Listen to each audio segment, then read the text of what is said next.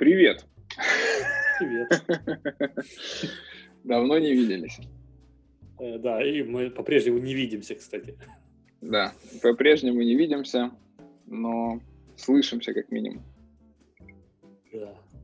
Ну что, ты готов поговорить про самую холиварную тему на свете? В мире IT, Да. по крайней мере. У меня просто такое Да, хорошее настроение. почти. Я вот сегодня наконец-то э, побрил бороду свою, ну, подстриг, смешал себе вкусный коктейльчик, и я думаю, блин, вот может быть не стоит это все затевать и портить себе настроение такой темой. Ну, тут-то мы аналитики, как бы на одной стороне. Так что мы, мы можем победить в этой войне очень легко, потому что противник не придет. Ну да, да, ну, это тоже верно. Ну, в общем, да, сегодня будем говорить об э, agile, скраме и, и других матерных словах. И давай начнем Сегодня с того, про гибкость. про гибкость, это свойство. Да, это уровень про гибкости пять с половиной аджайлов. Да, точно. Сегодня поговорим про уровень прогибкости. И давай начнем с э, того, э, есть ли у тебя какая-то сертификация по agile или по скраму? А та, у которой закончился срок годности, считается наличествующей. Ну, если у тебя просроченная сертификация, ну, это как просроченное молоко, мне кажется. Не Ну, сильно. давай так. не. Что-то было. Agile манифест с тех пор не менялся. Думаешь? Можно, ну, я могу рассказать, что было. Я могу рассказать о том, как это было. Давай, давай. Что это было. Давай. Ам, Итак, общем, это рубрика было- «Что это было?» наша постоянная рубрика на унылом радио. Что же это было? Это была сертификация Scrum Product Ownership, CSPO, это так она называлась. Мгм. Вот, тогда свозили в Киев, и вся суть сертификации сводилась к тому, что мы слушали два дня лекцию, практические занятия были, после чего нам всем вручали эти сертификаты, Мгм. типа, ура, все. Я-то готовился Мгм. к экзаменам, там, к чему-то такого, а этого, слава богу, не было. Вот. Но вся фишка этих, как мы понимаем, сертификатов, э, заплати 500 баксов и живи спокойно. 500 баксов, да. Сейчас я знаю, что оно еще дороже стоит. Ну, вот. Это был 2013 или 2014 год. Давно, короче, это было. А, но при этом мне эти курсы понравились как бы главным. На них приезжал очень опытный дядька из Штатов. Ух Тех, э, кто, ну, как бы стоял не то чтобы у истоков, но он как бы продвигал agile в свое время, там, когда он только появился. То есть он как, короче, практи- practitioner. Вот. И было интересно послушать и поучиться, по, поговорить с человеком, который хотя бы что-то близкое видел к agile, к скраму. Вот. Потому что я Знаешь, очень скептически Видел отношусь- Ленина. да, да, видел Ленина, он хотя бы видел его. Вот, потому что в основном то, что у нас в Украине преподается agile, это как люди говорят о том, что где-то читали, как кто-то написал, о том, как кто-то услышал, как кто-то видел Ленина. Как-то так. То есть очень далекая от практики, максимально приближенная к теории э, учения. Вот. А там был конкретно прак- э, практикующий мужчина из Соединенных Штатов Америки, который как бы хотя бы скрам нюхал, видел, щупал. И он давал интересные ответы, которые я до сих пор в своей голове ношу. М. Могу, например, сказать, Вадим. Ну, Рассказать? давай, Э, скажи, например, какой-то ответ, который ты носишь Какой-то ответ на какой-то вопрос. на какой-нибудь вопрос. А вопрос был такой. а, как эстимировать в скраме инвестигейты, спайки? Там было два классных вопроса. Может, я сейчас буду пока рассказывать, что флешбеки еще подкатят. Ну, вроде два. Первое, это как раз про инвестигейт, э, про спайки. Сколько Мгм.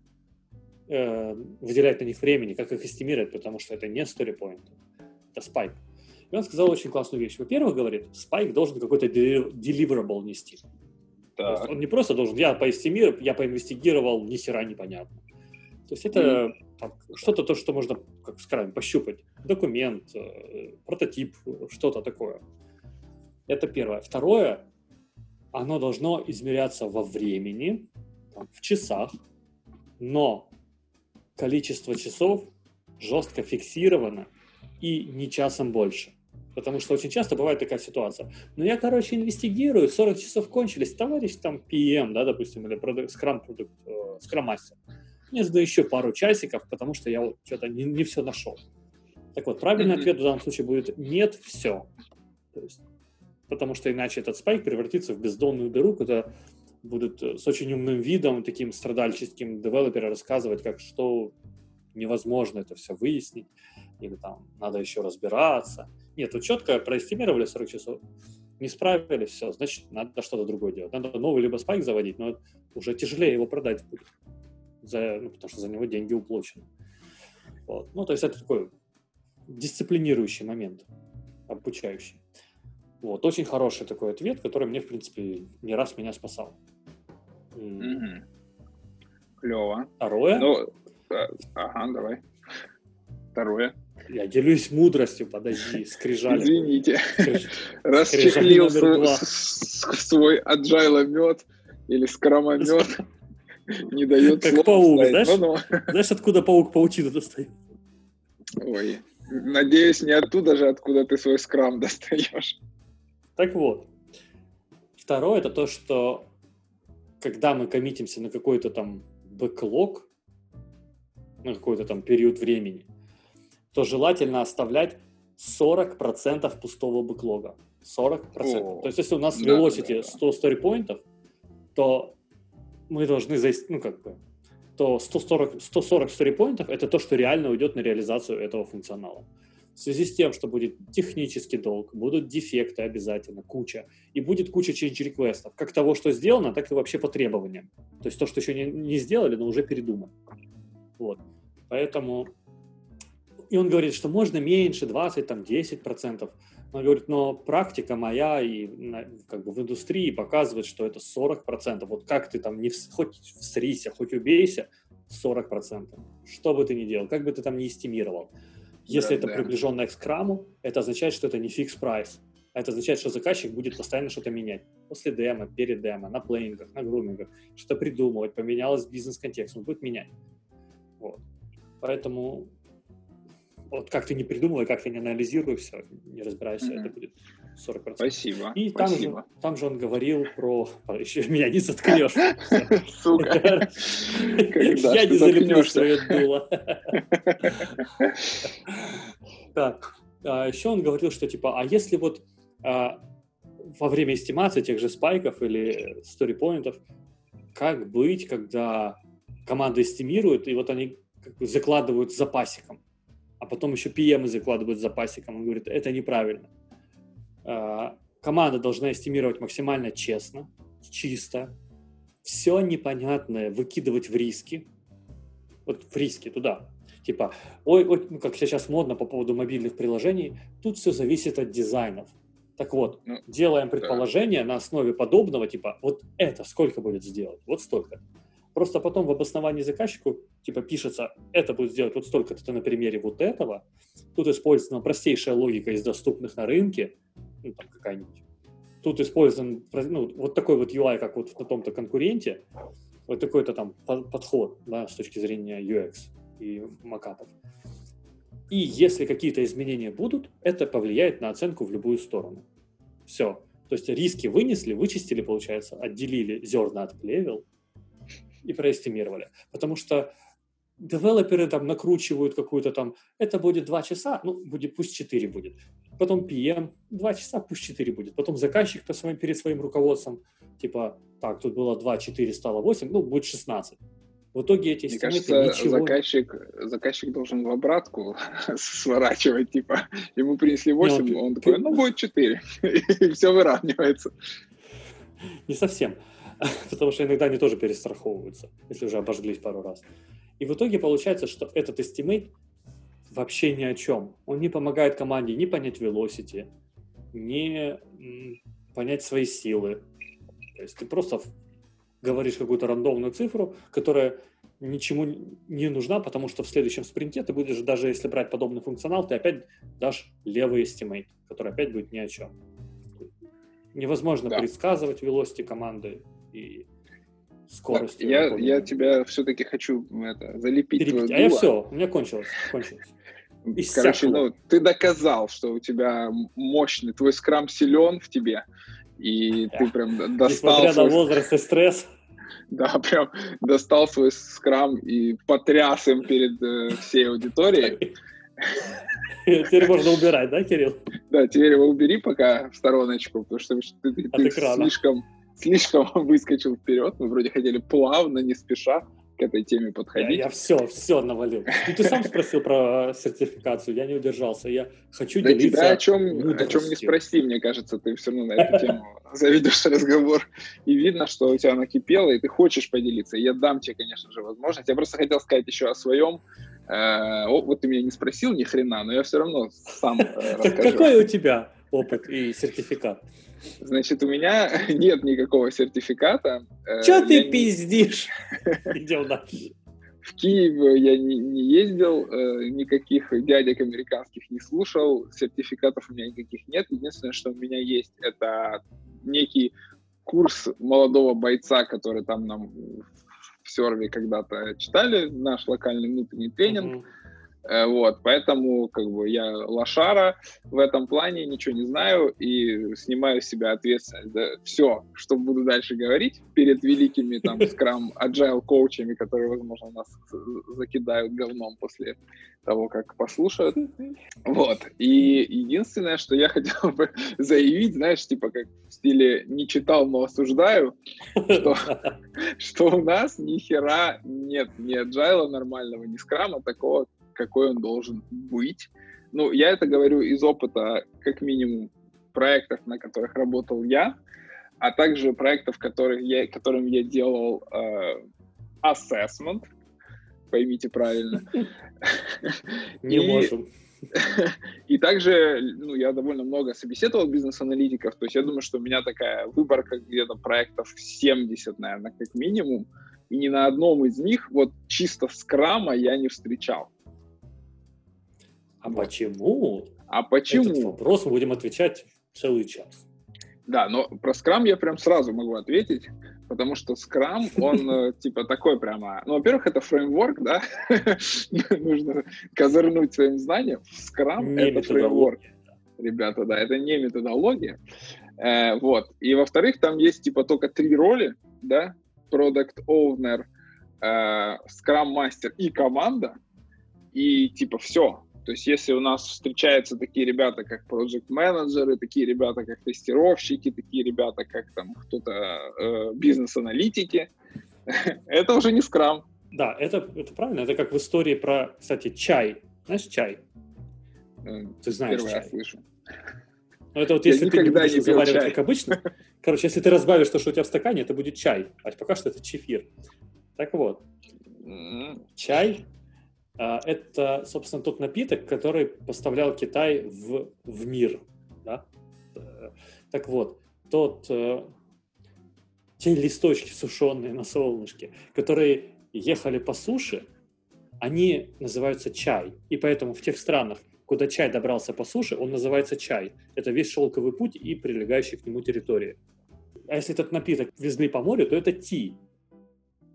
Ти тоже китайская. И, собственно, как мы теперь понимаем, э, бриты другого чая не знали, потому что как только чай садился в лодочку, чтобы переплыть Ла-Манш, он сразу становился ти. Вот. Oh и, соответственно, вот такая вот история, этимология Прикольно. слова чай и ти. Поэтому О- в Бангладеше чай, в Индии чай, у нас чай, да, там, вот во все, по всему шелковому пути практически чай. Ага. Даже в Польше есть чайник, но у них там хербата, ну, это скорее всего, или как-то так. Ну, это скорее через травяной, то, что травы заваривали, знаешь, типа, не будем выпендриваться. Чай, какой да, чай? Herbal, да, типа. Ах, ты, кстати, еще меня прорвало, извини. Я а... просто забыл, к чему ты вообще про, про чай. Так вот. Помнишь а ты знаешь, ли ты хотя бы об этом? В чайнике чая не бывает. Там только Э, кипяток. По сути, это кипятильник с емкостью. С нами был, э, значит, про- прошаренный agile коуч, судя по всему, потому что я ни хера не понял, что ты хотел Так вот, сказать. смотри, эта вся история, она как бы показывает, что мы понимаем у себя здесь под словом скрам. Вот как оно доехало, в чем доехало, так мы его и называем. Блин, какая уже же и просто- мысль. В чайнике мы чай не завариваем, мы его завариваем в заварнике обычно. Там мы только кипятим воду. Вот такая вот история. Надеюсь, кому-то было Круто. полезно. Мне точно было полезно, потому что я не знал про вот это ти и чай. И вообще интересная история. Я мог спиздеть, но, по-моему, я так это... Правильно ли я понял? Не знаю, что на английском слушал. Я думаю, ты спиздел наверняка. Же так же, как про вот этого э, белоруса, который э, преподавал э, выдуманный язык. Я потом проверил. Оказалось, что это фейковая новость. И типа ее где-то разоблачают. Так что проверяйте. Все, что Антон, э, значит, преподносит в этом подкасте, нужно проверять, ребят. Э, Окей. Что мы подумали сделать сегодня?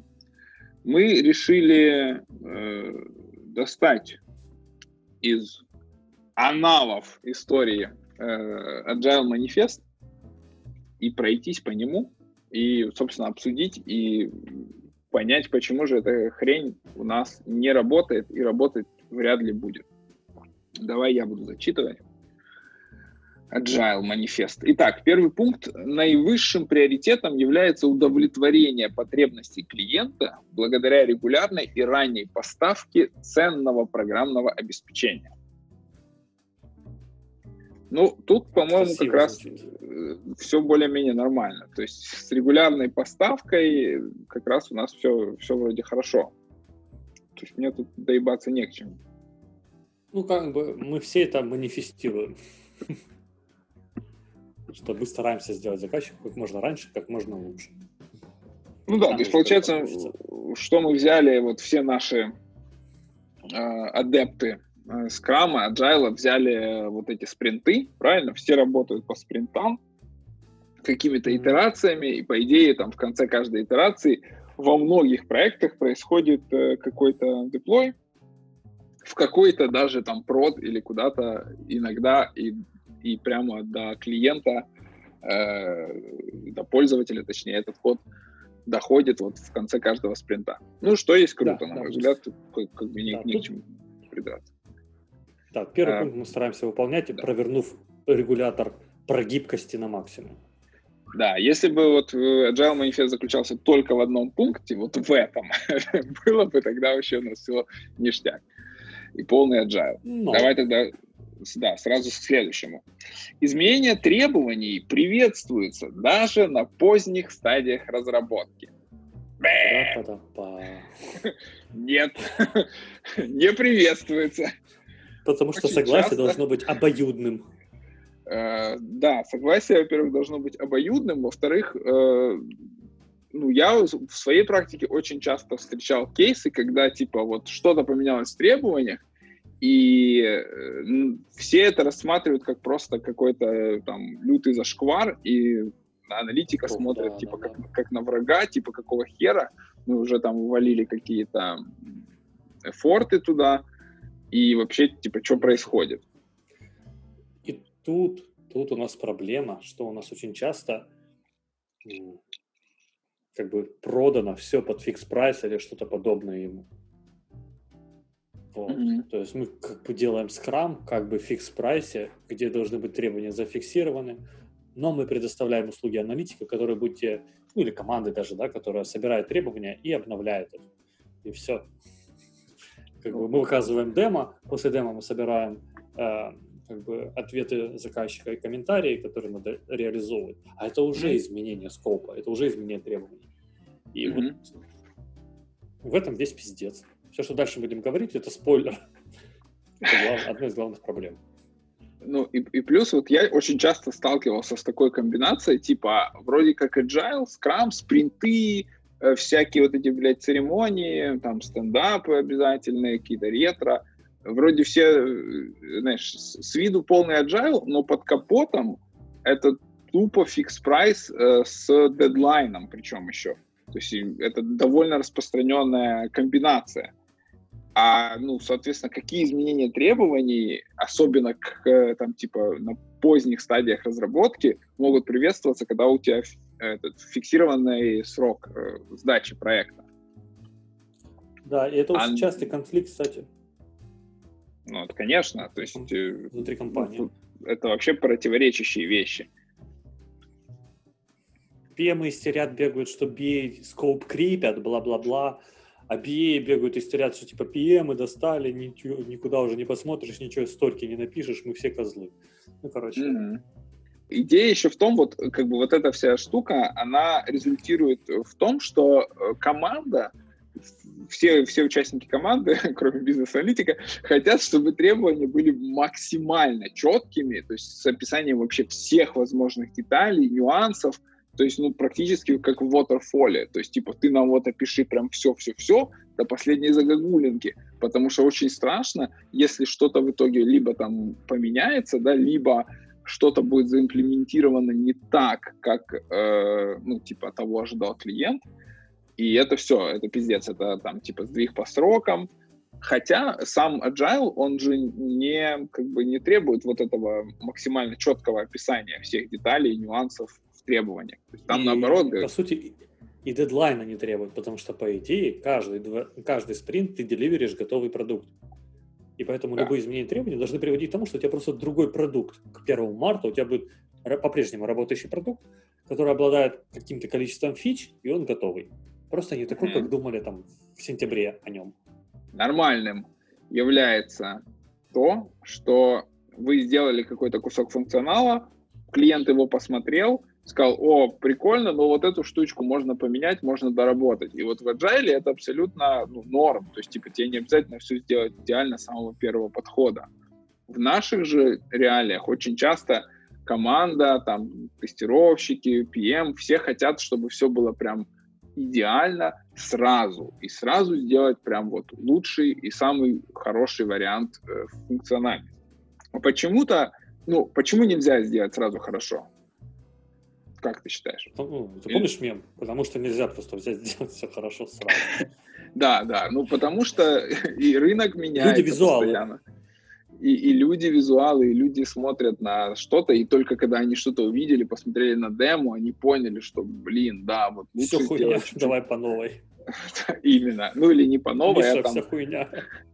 Примерно так же, но, э, ну, типа, чуть-чуть по-другому, да, с перламутровыми пуговицами.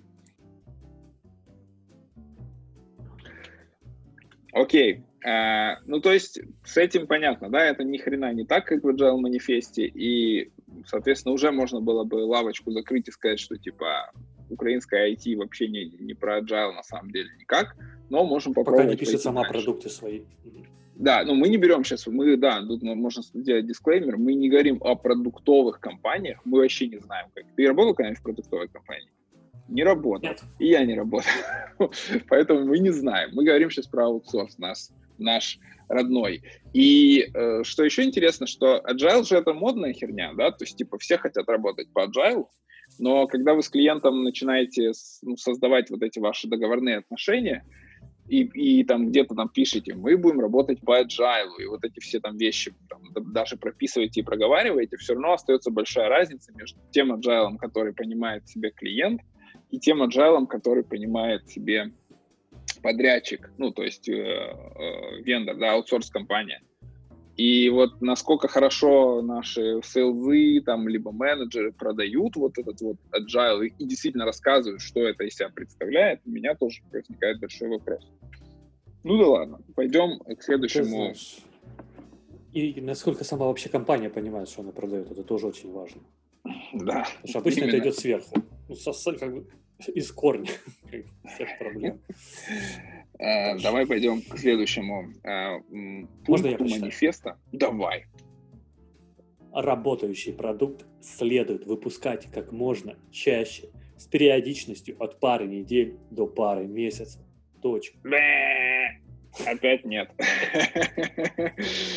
Ну, я, например, встречал э, вот в своей практике несколько раз проекты, которые работают как бы по agile, типа спринты, все вот эти церемонии, они, значит, э, ну, поставляют код, но код они поставляют куда-то там, и никакого релиза не происходит к настоящим пользователям там, в течение года, двух лет даже. То есть это ну, тупо какой-то, знаешь, э, ну, проект больше похожий по waterfall, на waterfall по своей сути, который должен был бы быть, наверное, waterfall, но работает по вот agile как бы, подходу, и ну, ни хера не релизится, и никакого фидбэка типа клиент не получает, который должен был бы получать с реального рынка, либо с ну, реальных э, пользователей.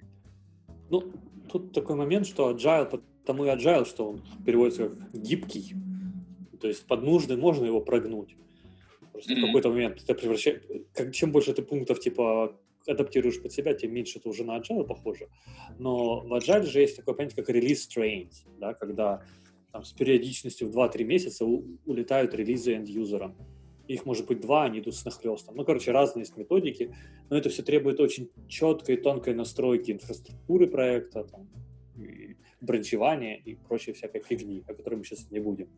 Релиз, релиз train — это же, по-моему, сейфовские, типа, да, то есть Scale Agile Framework, и, по-моему, это типа ну, новый уровень типа модности. То есть у нас сейчас сначала был очень моден agile, все хотели делать по agile, типа поняли в итоге, что ни хера на agile не натянешь на кучу... Ограничен, да. да, на кучу ситуаций. И типа придумали сейф. И вот теперь-то будет вообще все заебись. У нас будет типа релиз трейны, релиз трейн там инженер какой-то, машинист, еще новых ролей придумали, но мне кажется, его ждет но ровно скоп по-прежнему фиксированный, дедлайн и бюджет фиксированы, а, а все остальное, аджальте сколько влезет. Да, да, то есть мне кажется, это все, все тоже только в профиль. Да. Дальше? Э, давай пойдем дальше. Э, моя очередь читать. читать. Да, спасибо. На протяжении всего проекта разработчики и представители, биз... Ой, представители бизнеса должны ежедневно, ежедневно работать Мать вместе. Нихуй. Я даже комментировать этот пункт. Шучу. Ну, сделай милость, про, прокомментируй, да, да. пожалуйста. Это далеко всегда не так когда тут как бы э, проблема с двух сторон, да, тут упоминаются в пункте и разработчики, и представители бизнеса. Mm-hmm. Начнем с представителей бизнеса. Они очень разные бывают. Бывают такие технари, которые сами пишут код, да, и они могут это делать, они им в кайф с, командой общаться. А бывают такие представители бизнеса, которые назначены продукт оунер и он тоже вовлечен. Он вовлечен. Но обычно он говорит, о, слушай, ты же продукт оунер возьми себе четыре команды. И он херачит на четыре команды. Две в Индии, две в Украине. И это капец. Он, ну, он тоже mm-hmm. перестает успевать. Но он хотя бы полностью как бы вовлечен в проект. Бывает такой продукт оунер как ты в своей истории. Oh. Который как бы работает, ну и как бы еще и за проект какой-то отвечает. Но ему как бы насрать на проект, ну, потому что у него работа своя есть еще. Ну, тебе было насрать, извини, ты был очень переживал. Есть основная работа, да, обычного человека, и какая-то второстепенная, типа, вот ты там а, Так переживаю, кушать не могу. Именно. Вот. Э, и это все очень по-разному влияет на работу команды. А иногда просто приходят люди и говорят, «А, мы хотим, чтобы все было сделано хорошо. И полностью, получается, на нас вся ответственность. И ну, вот, вот эти как бы четыре основных, да, четыре же я перечислил, четыре таких типа глобально, если так разбить их, а, клиента и их, соответственно, вовлеченности в проект, в продукт, они совсем не всегда ежедневно работают вместе. Это мы еще разработчиков не трогали. Да. да. Э, я хочу дополнить Э, коллегу. Э, во-первых, хочу, да, вот спасибо, что затронул эту мою статью. Я недавно хайпанул на Дол, и мне там в комменты, конечно же, написали там, что типа нихера ты был не продукт оунер а был ты, и дальше шли различные варианты, кем я был. Это был самый распространенный. Э, вот. Э, и я просто сначала, знаешь, хотел там всем... Ну, у меня первый был, первый был, типа, позыв, ну, ответить и объяснить. Типа, ребята, наверное, не разобрались. Возможно, я тоже в своей статье как бы не до конца, ну, описал, раскрыл, то есть, типа, чем я занимался. Но потом я понял, во-первых, вспомнил классное выражение, я его знаю на английском языке. Arguing on the internet is like winning in Special Olympics even if you win, you're still a retard. То есть, типа, э, даже если ты победишь, ты все равно дебил. Понял, Special Olympics — это Олимпиада для э, этих умственно отсталых э, спортсменов. Вот. Э, и, ну, да, но как бы ничего против, конечно, не имею, просто смешное выражение. И оно передает суть, что типа спорить в интернете это просто... Ну, хотя тебе ты-то любишь поспорить в интернете. Думаю, да, ты меня не поддержишь. Я ретард, таки ретард. И я понял, что э, просто ну, многие вот люди, которые входили в IT со стороны именно вот этого agile и вот чисто через agile, через мембрану agile, agile проходили, их там так agile, что они просто не представляют, то есть, типа, продукт оунер окей, это человек, это роль в скраме, которая занимается, там, типа, грумингами с командой, которая, типа, расписывает бэклог и прочее, прочее, прочее. Хотя, э, что, что не есть, конечно же, неправильным, это правильно, но только с точки зрения именно там скрама и agile.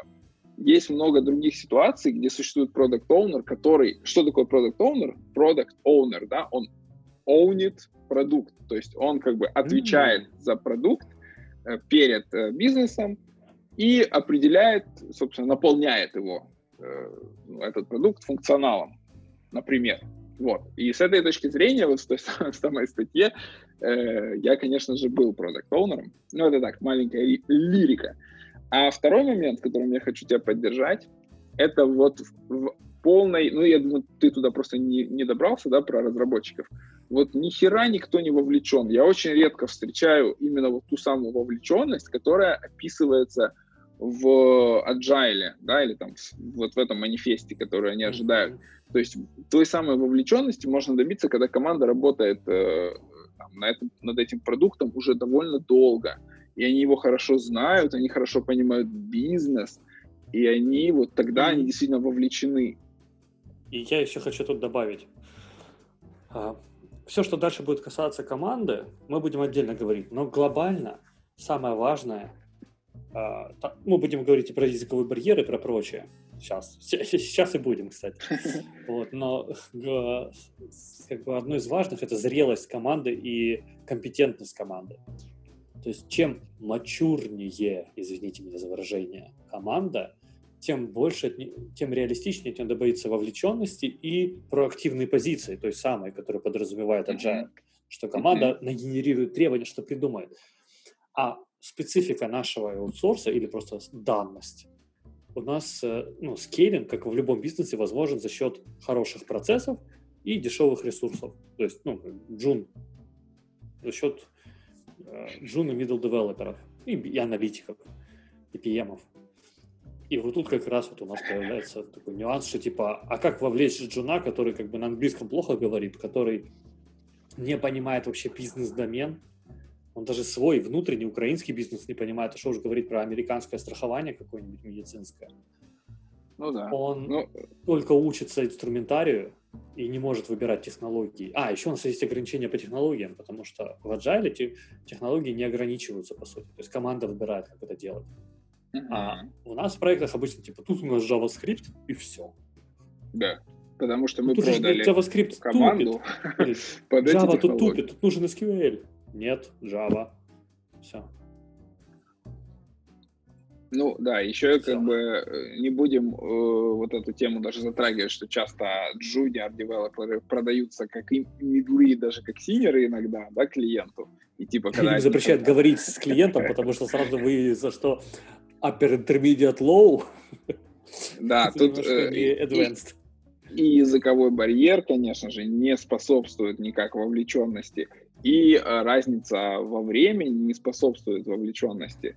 И, в принципе, наш менталитет, как мне кажется, украинский, он ну, не сильно вот такой, знаешь, мы ну, все-таки не сильно свободные люди по своей сути, потому что, ну, Советский Союз, все вот эти вот э, на нас там наложенные ограничения, то есть они просто нам не дают э, вот возможность э, чисто как людям свободно высказывать свои мысли иногда, да, то есть там, знаешь, где-то считается, что там, типа, лучше промолчать. Я, я в чем-то с тобой согласен, а в чем-то нет.